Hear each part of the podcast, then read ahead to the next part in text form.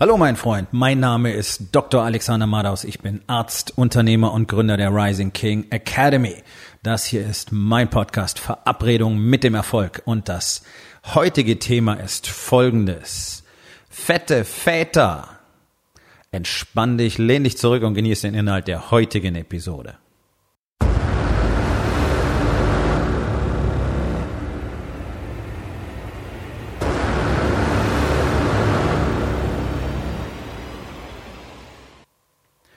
Ich habe mich vor über vier Jahren endgültig dazu entschlossen, nie wieder als Arzt zu arbeiten.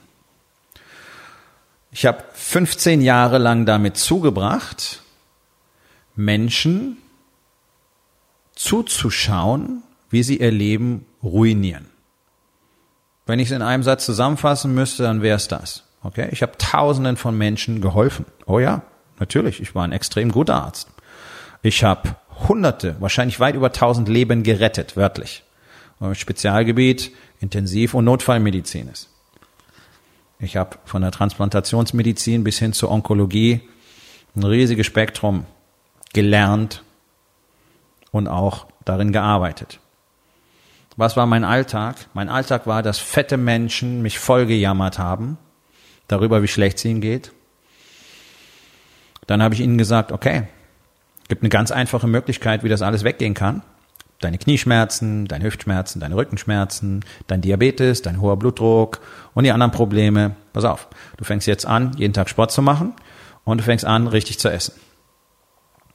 Hat es irgendjemand gemacht? Nein. Ich kenne genau einen.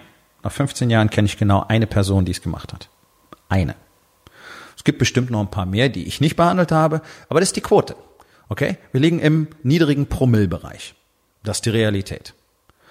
Dafür jammern sie dann, dass sie jetzt das nächste Medikament bekommen, weil wir leider die Therapie verändern müssen, äh, die Therapie steigern müssen, anpassen müssen oder es schon wieder eine neue Diagnose gibt. Ja, nach dem hohen Blutdruck kommt dann der Diabetes und dann kommt so hier und da immer wieder mal was dazu und dafür gibt's dann halt eine Pille, wenn du nichts ändern willst. Oh, ich will aber nicht so viele Pillen nehmen. Okay, dann sei nicht mehr so fett, ist anders. Ja, ich habe aber keine Zeit und es ist so anstrengend und äh, das schmeckt mir nicht und ich weiß ja gar nicht, wie man das kocht und diese ganze, ich habe jede Scheiße gehört, wirklich jeden Bullshit habe ich mir anhören müssen. Tausendfach, wörtlich. Okay, dann nimm die Pillen. Ja, aber so immer so viele Medikamente. Wissen Sie eigentlich, wie viele Pillen ich nehmen muss? Nein, weiß ich nicht, weil ich mache nämlich meinen Shit und deswegen muss ich keine Pillen fressen. Und ich werde wahrscheinlich auch niemals eine Pille fressen müssen. Außer vielleicht meine Kopfschmerztablette. Und das ist eine absolute Rarität. Okay, also das war mein Alltag. Ja, die deutsche, die, nicht die deutsche, die moderne Medizin hat überhaupt kein Interesse daran, irgendeinem von euch zu sagen, wie es besser geht. Das ist mal Punkt eins. Also ich war sowieso schon eine Ausnahme und bin damit immer wieder angeeckt, weil die Leute wollen gar nicht wissen, dass sie selber schuld dran sind. Aber es ist nun mal so. Okay? Wenn du selber mit der Schrotflinte ein Bein wegschießt, dann warst du es halt selbst. Das ist nicht die Schuld des Schrotflintenherstellers. Aber so sehen es die Leute halt gerne. Okay. So. Aber das ist auch gar nicht vorgesehen. Die, die moderne Medizin hat nichts mit Vorsorge am Hut, auch wenn es jede Menge Vorsorgeuntersuchungen gibt. Das ist alles Bullshit, das ist alles Quatsch, das ist alles nur Geldschneiderei. Die eine oder andere Untersuchung bringt vielleicht sogar ein bisschen was, aber das ist ja keine Vorsorge, anstatt dass wir den Leuten sagen, hey, pass auf, wenn du mit 20 anfangen würdest, ordentlich zu essen, weil du hast es zu Hause wahrscheinlich nicht gelernt, weil deine Eltern nur Fertigscheiße und Süßkram auf den Tisch gebracht haben und euch ab und zu McDonalds zu McDonalds ausgeführt haben. Ja, es war dann Restaurantbesuch. Aber da kannst du mit 20 selber entscheiden, ordentlich zu essen, regelmäßig aktiv zu sein. Und dann garantiere ich dir, dann brauchst du dir um eine Darmkrebsvorsorge mit 50, Mitte 50 keine Sorgen zu machen. Und wahrscheinlich brauchst du sie auch gar nicht, weil dein Risiko so extrem niedrig ist. Aber nachdem sich alle so scheiße verhalten, ist das Risiko halt hoch.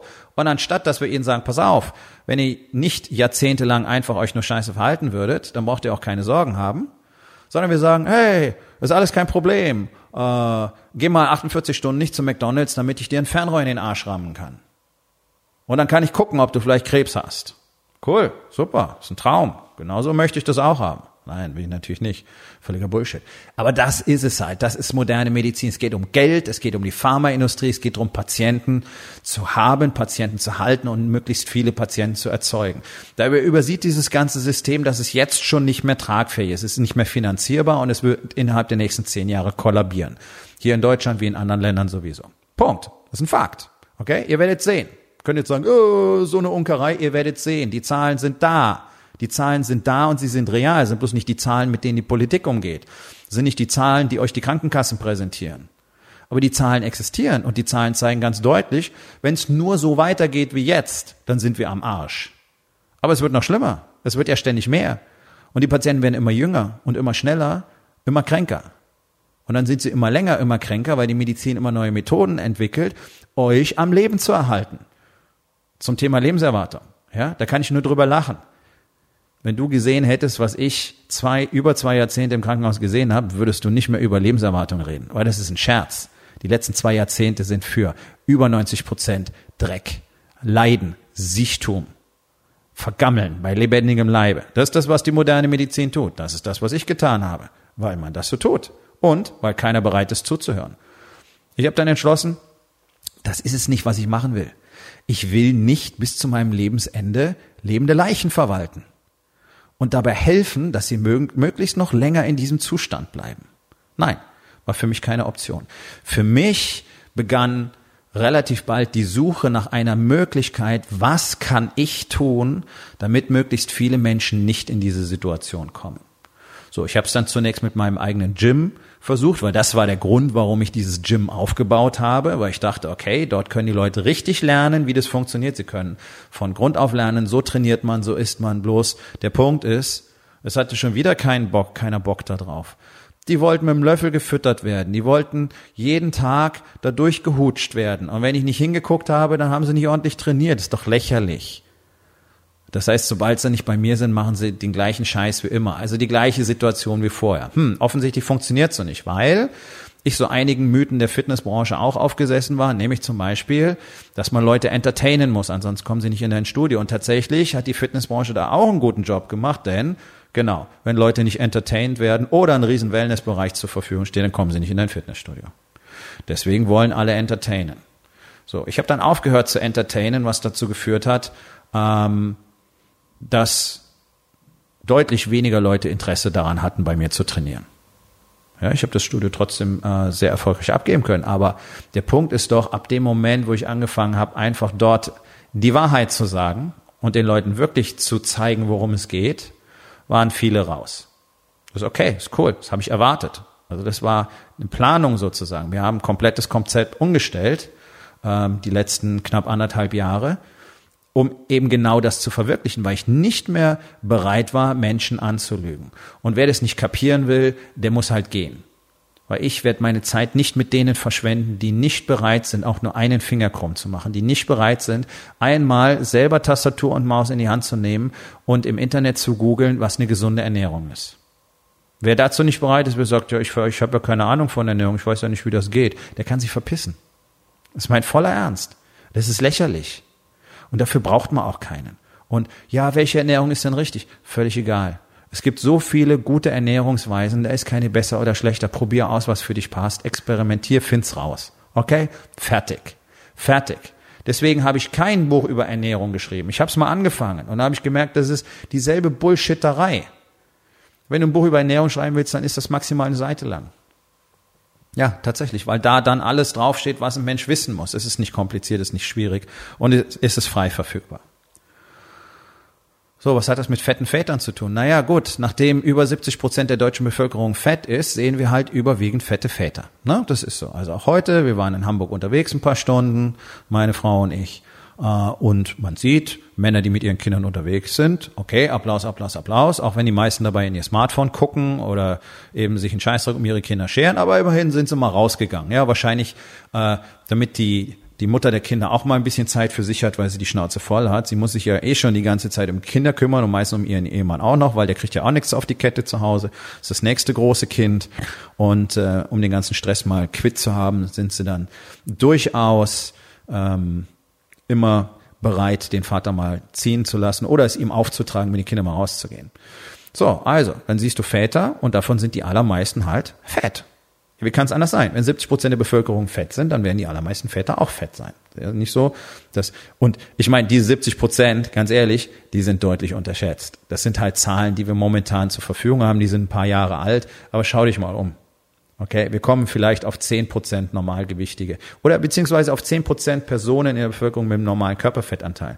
Weil es gibt jede Menge schlanke Leute, die da draußen rumlaufen, die sehen aus, als wären sie schlank, die haben sehr hohen Körperfettanteil, weil sie keine Muskeln haben, weil sie eben nicht trainieren, weil sie kein Krafttraining machen. Äh, die nennt man Skinny Fat, ist ein Fachbegriff in der Medizin. Und die Skinny Fat People sind stoffwechseltechnisch sogar noch kränker als die Fat Fat People. Ja, also deswegen, das ist so jemand, der in irgendeine besondere Kleidergröße reinpasst. Das heißt noch lange nicht, dass der nicht fett ist. Okay, du brauchst keinen Bauch zu haben, um fett zu sein. Das ist auch etwas, das wird nicht kommuniziert, das wird dir kein Arzt sagen. Das ist nicht populär, aber es ist so. Diese ganzen Mädchen, die rumlaufen und einfach nur dünn sein wollen, deswegen fressen sie ein Salatblatt und trinken ein Glas Wasser am Tag. Die sind alle fett. Jetzt wirst du sagen, ist der irre? Die sieht man ja kaum noch, so dünn sind die. Ja, die sind fett, die haben nämlich keine Muskeln und die haben Körperfettanteile von über 30, 40 Prozent teilweise. Die sind krank. Die sind bedrohlich krank und wissen es nicht mal. Ja, das ist das, was unsere Gesellschaft geschaffen hat. Eine Gesellschaft aus, fett, aus fetten Menschen. Ja, und jetzt durch die sozialen Medien, dadurch, dass alles irgendwo ähm, ungefiltert auf unsere Kinder einstürzt, kriegen die das Gefühl, okay, Fett geht gar nicht. Und wenn ich äh, nicht fett sein will, dann darf ich eben nichts essen. Über das Thema Gesundheit redet kein Schwein, schon gar nicht mit unseren Kindern. Und genau darum geht's. Fette Väter zeigen nämlich ihren Kindern, wie man fett wird. Die zeigen ihren Kindern, wie man ungesund lebt. Die zeigen ihren Kindern, wie man disziplinlos ist. Und da braucht mir keiner daherkommen mit äh, Fat-Shaming und das ist ja alles nicht so leicht. Doch ist es. Doch ist es. Ich habe ein paar Jahrzehnte Erfahrung in dem Bereich. Ich war selber mal fett in einer Lebensphase, in der ich überhaupt keine Perspektive in meinem Leben gesehen habe, habe ich das gleiche gemacht wie alle anderen auch, nämlich einfach nur Zeug in mich reingefressen. Gefressen, gefressen, gefressen, gefressen, gefressen. So, und auf einmal hing mein Bauch überm Gürtel. Und auf einmal habe ich keine Luft beim Schuhebinden gekriegt. Ich kenne den ganzen Scheiß. Das hat genau zwei Jahre gedauert und dann habe ich für mich selber die Entscheidung getroffen, das kann nie wieder vorkommen. So, und jetzt habe ich einen Körper, von dem träumen 20-Jährige in unserer Gesellschaft. Ich werde jetzt 52. Und das mache ich nicht, damit ich so einen Körper habe, sondern ich weiß, wie mein Leben aussehen wird, wenn ich nicht so esse und wenn ich nicht so trainiere. Und da ist nichts Zwanghaftes dabei. Überhaupt nichts Zwanghaftes dabei, sondern es ist darauf ausgerichtet, meinen Körper möglichst lange, möglichst leistungsfähig und stark zu erhalten. Deswegen sieht ein Körper dann auch so aus. Das ist nämlich eigentlich ein Nebeneffekt von einer gesunden Lebensweise. So, wer sich dazu entscheidet, fett zu sein, hat sich dazu entschieden und er entscheidet sich jeden Tag dagegen, etwas dagegen zu unternehmen. Alle die, die jetzt gerade angefangen haben, was dagegen zu unternehmen, herzlichen Glückwunsch, fantastisch. Aber bleibt dran, weil 99 Prozent bleiben nicht dran und dann heißt es ja, ich schaffe das einfach nicht. So, und zum Thema Fat-Shaming, keiner, der fett ist, ist das aus irgendwelchen schicksalhaften Gründen. Okay? Deswegen kann es auch gar kein Fat-Shaming geben. Es kann auch kein Rauchershaming geben. Du zündest dir aktiv eine Zigarette an. Also, ist doch dein Scheiß, den du da machst. Dann lass es halt. Und wenn es dir nicht passt, dass es nicht okay ist und dass dir jemand sagt, es ist nicht okay, ja, das ist dann dein Problem, okay? Es gibt kein Fat-Shaming.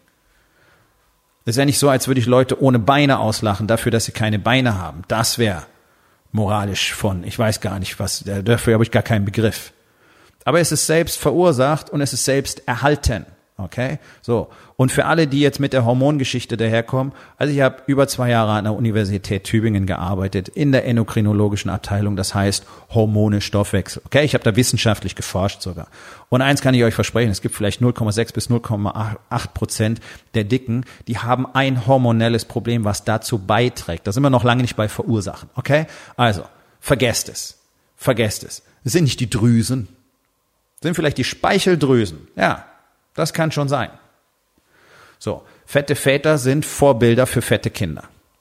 Und was siehst du überwiegend? Fette Ki Väter mit fetten Kindern. Fette Väter, fette Mütter, fette Kinder. Okay? Der Mann gibt zu Hause den Ton an. Das tut er in der Regel in Deutschland, weil er nicht anwesend ist, weil er sich nicht kümmert, weil er sich nicht engagiert. Deswegen sind die Frauen nur genervt, deswegen sind sie ständig angepisst, deswegen haben sie keinen Bock auf euch, deswegen wollen sie euch am liebsten nicht sehen. Und wenn irgendwas gibt, dann gibt's Gemecker. Im günstigsten Falle gibt's kein Gemecker und das nennen wir dann Familienleben. So. Und dann erzählen mir Männer, ja, meine Frau kauft immer dieses Zeug an. Natürlich, die hat keinen Bock, sich noch mit Kochen auseinanderzusetzen, weil die muss sich auch noch um dich kümmern. Du bist keine Unterstützung, du bist keine Hilfe. Du kümmerst dich ja eben notgedrungen vielleicht mal um die Kinder und das bedeutet, du setzt dich daneben mit deinem Handy. Also hat sie keinen Bock, richtig kochen zu lernen oder wenn sie es kann, hat sie keinen Bock zu machen, weil es ihr zu anstrengend ist nach dem ganzen Tag. Und deswegen gibt's Fertigessen. Und das ist das, was es überwiegend in Deutschland gibt. Fertigessen, Fast Food, Bestellservices, alles boomt. Diese Sachen boomen. Da gibt's offizielle Zahlen dazu, was die für Wachstumsraten haben jedes Jahr. Deutschland ist kein Land der gesunden Ernährung. Die Leute wollen auch gar kein Geld dafür ausgeben und ignorieren dabei, dass Fertigessen und Bestellservices ein Vielfaches davon kosten, wenn du selber kochst, sogar mit Bio-Lebensmitteln. Aber Bio-Lebensmittel sind ja zu teuer. Wir bestellen uns lieber eine Pizza. ja, fantastisch. Also es ist völlig schizophren, es ist völlig hirnlos und keiner spricht es aus. Ich habe die Nase voll davon. Fette Väter sind ein Unding. Fette Väter bedeuten fette Familien. Übernimm die Kontrolle. Wenn deine Frau so nicht einkaufen will, sprich mit ihr, klär das Ganze, kollidier mit ihr. Es kann nur so und so eingekauft werden und die Sachen gibt es dann zu essen. Weil ihr die Vorbilder für eure Kinder seid und eure Kinder werden ansonsten nämlich mit 18 so krank sein wie ihr mit 40. Ist das, was ihr für eure Kinder wollt? Ja, alle wollen doch was Gutes für ihre Kinder. Alle wollen doch ein besseres Leben für ihre Kinder. Alle wollen doch einen super Start ins Leben für ihre Kinder. Und dann macht ihr das, dann zeigt ihr ihnen, wie das aussieht, wenn man lebt, faul auf dem Sofa, am Wochenende Fußball gucken oder auf dem Platz rumgrölen. Ansonsten nur Bequemlichkeit suchen, sich bedienen lassen, Komfortzone, Bier, Tüte Chips, Tafel Schokolade anstatt rauszugehen, was zu machen, ein Leben zu erschaffen, sich weiterzubilden, eine bessere Karriere zu machen, mehr Geld zu verdienen, mehr für die Familie leisten zu können, mit den Kindern rauszugehen, mit denen was zu spielen, anstatt nur zu Hause zu hocken und in, in, in irgendeine Glotze zu gucken. Das ist die Vorbildfunktion, die Männer heutzutage haben. Und es sind nicht zwei oder drei, sondern es sind fast alle. Schaut hin. Ihr könnt es sehen. Ihr könnt es selber sehen. Das ist nichts, was ich mir ausdenke. Geh aus der Tür und du siehst so einen Typen. Das ist kein Zufall. Das ist kein Einzelfall. Und das deformiert die nachfolgende Generation, es deformiert die Familien. Uns die Verantwortung von uns Männern, diese Verantwortung endlich wieder zu übernehmen, die wir alle haben, aber die alle geflissentlich ignorieren. Und endlich da, dafür zu sorgen, dass das eigene Leben in die Reihe kommt, der eigene Körper richtig gemanagt wird. Übernimm die Verantwortung für dein Leben, für deine Gesundheit und damit auch für deine Familie. Das tust du nämlich nicht. Und das ist der Grund, warum ich die Rising King Academy gegründet habe. Denn es muss einen Ort geben, wo Männer wieder lernen können, was das eigentlich überhaupt bedeutet, ein Mann zu sein, welche Verantwortung damit zusammenhängt und wie man diese Verantwortung in allen vier Lebensbereichen Body, Being und Balance und Business lebt und jeden Tag zeigt, dass es möglich ist. Und, und das ist ein schöner Nebeneffekt, den halt alle liegen lassen, es führt zu einem glücklichen und erfüllten Leben so zu leben. Außerhalb der Komfortzone. Mit Verantwortung. Also stell dir mal die Frage, was du für deine Familie und alle Menschen, die mit dir täglich Kontakt haben, tatsächlich darstellen willst. Und stell dir mal ehrlich die Frage, was du denn im Moment darstellst. Und ich habe eine verdammt gute Chance, dass das nicht wirklich ein Vorbild ist. Okay, ist in Ordnung. Es ist, wie es ist. Aber ab jetzt, ab dem Zeitpunkt, wo du die Wahrheit kennst, ist es einfach nur deine Schuld, wenn es nicht anders wird. Und dann gibt es keine Entschuldigung mehr dafür und es gibt auch kein Pardon, sondern es ist deine Verantwortung, die du nicht wahrnimmst. Es ist dein Leben, das du so haben willst. Okay. Aber es ist nicht dein Recht, das Leben von anderen zu deformieren, schon gar nicht von Kindern, die sich nicht aussuchen können, mit wem sie zu Hause zusammenleben. Und wenn du glaubst, es ist an der Zeit, dein Leben wirklich mal grundlegend zu verändern und zu lernen, was es bedeutet, überhaupt ein Mann zu sein und dann gut als Mann zu sein, dann geh auf www.rising-king.academy. Dort findest du mehr Informationen und die Möglichkeit, direkt mit mir Kontakt aufzunehmen. Wir kommen zur Aufgabe des Tages. Wo in den vier Bereichen Body, Being, Balance und Business kannst du nicht als Vorbild dienen? Und was kannst du heute noch tun, um daran etwas zu verändern? So, mein Freund, das war's für heute. Vielen Dank, dass du zugehört hast. Wenn es dir gefallen hat, hinterlass eine Bewertung auf iTunes oder Spotify und sag es deinen Freunden weiter.